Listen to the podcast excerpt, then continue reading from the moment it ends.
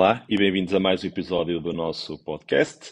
Após o último episódio onde falamos sobre o limiar anaeróbio, ou FTP, hoje vamos falar sobre outro indicador de performance muito importante em modalidades de endurance, como o triatlo, corrida e o ciclismo, que é o VO2 máximo, ou consumo máximo de oxigênio. É comum a gente falar sobre VO2 máximo, falar sobre FTP, sobre limiar anaeróbio, mas às vezes não sabemos ao certo em que é que representa cada um desses indicadores e o quanto são importantes para a análise da performance do atleta. Assim, hoje vamos fazer um apanhado sobre, uh, sobre o que é o VO2 máximo, explicar um bocadinho melhor o seu conceito e, e, como é que ele pode ser alterado uh, e de que é que está dependente para conseguirmos, conseguirmos compreender um pouquinho mais uh, a fisiologia deste importante indicador da performance. Assim, o consumo máximo de oxigênio é nada mais nada menos que a taxa máxima de utilização de oxigênio pelo organismo durante um esforço intenso. Ou seja, quanto oxigênio nós conseguimos consumir, a quantidade máxima, durante um, um esforço de elevada intensidade. Representando então o tamanho do nosso motor aeróbio. Quanto mais oxigênio nós conseguimos consumir, quer dizer que temos um motor aeróbio muito mais potente, muito mais forte e conseguimos performances também melhores. O VO2 máximo, eh, a fórmula de, de, de cálculo VO2 máximo consiste na frequência cardíaca vezes o volume sistólico a dividir para, pela diferença arteriovenosa de O2. A frequência cardíaca e o volume sistólico, este produto é o débito cardíaco, ou seja, é a quantidade de sangue bombeado a cada batida do coração. A frequência cardíaca é o número de vezes que o coração bate e o volume sistólico é o volume de sangue que conseguimos eh, expelir pelo, pelo, pelo coração eh, a cada bombada de, representa cada batida. A diferença arteriovenosa de oxigênio representa a quantidade de oxigênio que o músculo esqueleto está a conseguir metabolizar ao longo do tempo, ou seja, o, o sangue sai, o sangue arterial sai com uma quantidade de oxigênio e ao regressar, mais pobre em oxigênio, o que conseguimos metabolizar e retirar da corrente sanguínea para produzir energia representa a quantidade de oxigênio que conseguimos utilizar para o esforço. E o VO2 máximo, então, é nada mais nada menos que esse uh, débito cardíaco, esse volume sistólico vezes frequência cardíaca, dividir por essa diferença de oxigênio. A frequência cardíaca e o volume sistólico, lá o tal débito cardíaco que eu acabei de falar, representa a capacidade cardíaca, quanto oxigênio conseguimos fornecer aos nossos músculos ativos. Também é importante termos uma frequência cardíaca alta. Às vezes os, atletas têm um, um pouco o pavor de ter frequência cardíaca muito altas. A frequência cardíaca elevada normalmente está associada a atletas eh, destreinados, com pouca capacidade de treino, e, e, por isso o coração tem que bater mais vezes para conseguir bombear mais sangue com oxigênio, para conseguir ir alimentando o músculo, para para conseguir superar a intensidade que o atleta está, está a tentar eh, eh, fazer durante o, o, exercício. Mas, por outro lado, quando um atleta bem treinado tem uma frequência cardíaca muito elevada, e acontece comumente em, em desportos de endurance, como o ciclismo, o triatlo e corrida, a frequência cardíaca elevada acarreta então uma maior capacidade de transportar oxigênio. Se pensarmos que um atleta treinado já consegue um volume sistólico, um volume de, de sangue bombeado a cada, a cada batimento com bastante oxigênio, um, um, volume bastante considerável, porque um atleta consegue captar bastante oxigênio em cada respiração, uh, com uma frequência cardíaca uh, bastante elevada, co corresponde a um débito de sangue muito maior por minuto, porque está a bombear muito mais sangue para os músculos ativos. Ou seja, a capacidade desse atleta para gerar mais energia e, e, conseguir superar intensidades mais elevadas é muito maior também. Ou seja, a frequência cardíaca alta nem sempre é um problema, muitas vezes até pode jogar a favor do, do atleta.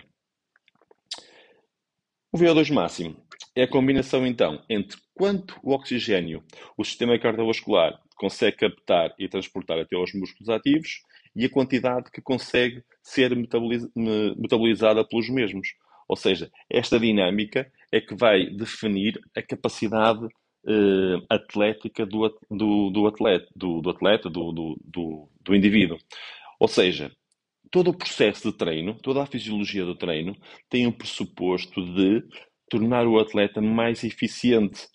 Ou seja, respirar, captar oxigênio pelos pulmões, ter uma boa captação, depois uma difusão para, para, para a rede corrente sanguínea e para depois o coração conseguir bombear uma grande quantidade de, de sangue pela corrente sanguínea até aos músculos ativos e aí também ter uma capacidade fora de série, ou cada vez melhor, para captar esse oxigênio e transformá-lo em energia. Todo este processo, quanto mais eh, oleado estiver, quanto mais eficiente estiver, mais capacidade de rendimento tem o atleta. É por isso que nem sempre é importante o trabalho de alta intensidade, porque vai favorecer isto, mas também o trabalho de baixa intensidade para fazer este processo a, a intensidades muito, muito fáceis, ou seja, onde estamos só a, a, a facilitar todo este mecanismo sem o organismo estar em stress, só facilitando toda, toda esta, esta dinâmica sem grande eh, necessidade de, de stress por, por, por estarmos a submeter o, o, o organismo a intensidades demasiado altas. A determinação ou o cálculo de VO2 máximo, de, do ponto de vista ergométrico, é preciso fazer um teste, então, para, para calcular o, o VO2 máximo. E do ponto de vista ergométrico, é medido o VO2 máximo como o consumo máximo de oxigênio durante um protocolo máximo e até exaustão, com patamares sensivelmente até 20 segundos, 60 eh, segundos, idealmente, cerca de um minuto.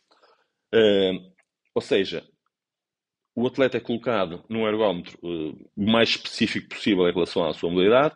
Se faz remo, deve ser um, um ergómetro. Se faz corrida, deve ser uma passadeira. Na bicicleta, para os ciclistas. E é feito um protocolo gradual em que a cada minuto vai aumentando a intensidade até à exaustão. E, ou seja, à medida que vamos aumentando a intensidade, vai havendo uma maior necessidade de consumo de oxigênio, vamos aumentar o, a, a taxa de, de, de, de, vai aumentando maior vai aumentando a maior, uma necessidade maior de produção de energia e assim vai aumentando a frequência cardíaca, o volume sistólico e vamos também e vai também a máquina que estiver a analisar o, o, por espelhometria o consumo de oxigênio, verificar quanto oxigênio ao certo o atleta está a conseguir metabolizar por minuto e então calcular o VO2 máximo no último patamar que o atleta conseguir cumprir na exaustão. Ou seja, é um, atleta, é um teste que nos leva ao máximo. É pressuposto que haver um, um, um platô nesse, no final desse teste, onde a frequência cardíaca já não aumenta, estamos na frequência, frequência cardíaca máxima e já também já não conseguimos uh, aumentar mais a intensidade do esforço para além desse patamar. A gente acaba o teste mesmo exausto. E é importante, quando estamos a fazer uma avaliação de VO2 máximo, termos essa consciência que é um teste que nos vai levar ao limite, muitas vezes, eh, até num teste destes, conseguimos determinar ao certo qual é a nossa frequência cardíaca máxima e qual é também o nosso output máximo, em termos de watts, em termos de velocidade, qual é exatamente o máximo que conseguimos suportar naquele momento. E isso pode variar bastante ao longo da época, de ano para ano. E quando estamos a fazer uma avaliação, devemos estar centrados em valores passados, mas concentrados no nosso, no nosso, na nossa performance naquele momento, porque é, é normal haver uma superação e haver uma melhoria de resultados ao longo do tempo. Ao contrário do que, do que é comum dizer, o VO2 máximo não é um valor que, que é estanque ao longo dos anos, ao longo das épocas, mas é um valor que pode ser trabalhado e optimizado ao longo do tempo. Olhando então para o VO2 máximo como eh, de uma forma mais eh, prática, pode ser visto como, como o motor de um corpo do, do, do humano, do corpo humano, ou como, como se fizéssemos uma analogia com um carro. Ou seja, quanto maior for o motor, maior a potência, maior o potencial da performance que o atleta tem. Um VO2 máximo elevado está relacionado sempre com uma maior performance de endurance, ou seja, é importante trabalhar o VO2 máximo, é importante trabalhar as séries para otimizar estes, estes, estes indicadores da performance, não só o FTP, que já falamos no episódio anterior, mas também o VO2 máximo, porque isso vai levar o atleta a melhorar a sua performance ao longo do tempo, porque o trabalho de séries é que nos vai tirar da zona de conforto, por isso mesmo vamos criar stress ao organismo, vamos procurar estratégias a nível do, do organismo para tornar mais eficiente, eficiente todo o processo fisiológico para conseguirmos uma performance superior. À medida que o atleta uh, vai evoluindo em termos de performance, já uh, o VO2 máximo pode, a certa altura, já não ser só, por si só o melhor indicador de performance e já pode ser importante analisá-lo em conjunto com o FTP. É por isso que nós, quando estamos a avaliar um atleta, uh, tem, podemos dar sempre a indicação, olha, pode fazer o teste de, de, de VO2 máximo, que dá-nos uns indicadores bastante importantes, ou então, dependendo do tipo de atleta, já pode ser importante fazer apenas o teste de, de, de FTP, limiar anaeróbio. E depois pode haver a necessidade, a partir de um certo eh, nível competitivo, um certo nível de exigência, porque mesmo em atletas amadores, às vezes a, o nível de exigência já é bastante superior, de fazermos ambos os, os testes para termos não só a utilização máxima, capacidade máxima do atleta, o VO2 máximo, mas também a utilização fracional desse VO2 máximo. Isto para dizer o quê? Imaginem que, o, de uma forma bastante genérica, que o nosso VO2 máximo, a nossa potência máxima está nos 400 watts. Para diferentes atletas com 400 watts como VO2 máximo, de, de, de output de ergométrico, pode haver um FTP, um limiar aeróbio, uh, a diferentes percentagens desse, desse máximo. E aí é que vamos verificar qual é o atleta que tem a melhor performance. Vamos para um atleta que consegue por exemplo, 360 watts no FTP com VO2 máximo de 400 e outro com, com VO2 máximo de 400, mas um FTP só de apenas 320 watts. A capacidade de performance de um para o outro é bastante grande, ou seja, temos ali 40 watts de diferença. É claro que depois também temos que colocar né, em, em, jogo o peso do atleta, eh, porque a relação peso-peso também é, é, é discriminante da performance, e outros indicadores, mas é, é, é por aqui o caminho que nos vai levar a, a, a que a necessidade de avaliação uh, seja cada vez mais criteriosa para o atleta que, que pretende alcançar melhores objetivos. E estes valores, convém ressalvar, que variam bastante ao longo da época, ou seja, o VO2 máximo em dezembro é diferente do VO2 máximo em março e em junho, e o FTP também varia bastante ao longo da época. E se conseguirmos analisar estes parâmetros e, e monitorizar tudo o que vai, o, vamos alterando e, avali, e evoluindo ao longo desses meses, conseguimos mais facilmente ajudar o atleta a ter melhor performance, porque vamos conseguindo verificar, estamos a aumentar o VO2 máximo, o FTP não aumentou bastante, vamos agora nesta fase eh, não descurando o trabalho de VO2 máximo, mas investir um bocadinho mais no FTP, subir mais o FTP para, próximo do, para valores próximos de VO2 máximo, eh, tentar ainda otimizar ainda ligeiramente o peso e com, com estas ferramentas ir conseguindo melhores performances, melhores evoluções do atleta numa, numa época desportiva. É por isso que uh, a necessidade de avaliação é, é, uma, é constante ao longo do, do, tempo e nunca deve ser descurada, porque isso é a chave para o sucesso. Muitas vezes um atleta queixa-se de não conseguir determinados resultados e muitas vezes está uh, associado esse, esse, essa, essa razão à falta de avaliação, à falta de controle do treino. Mesmo às vezes não sendo um, possível uh, uma avaliação tão criteriosa, é possível uh, sempre alguma metodologia de avaliação com, com critério para conseguirmos uh, verificar como é que tudo vai evoluindo ao longo do tempo.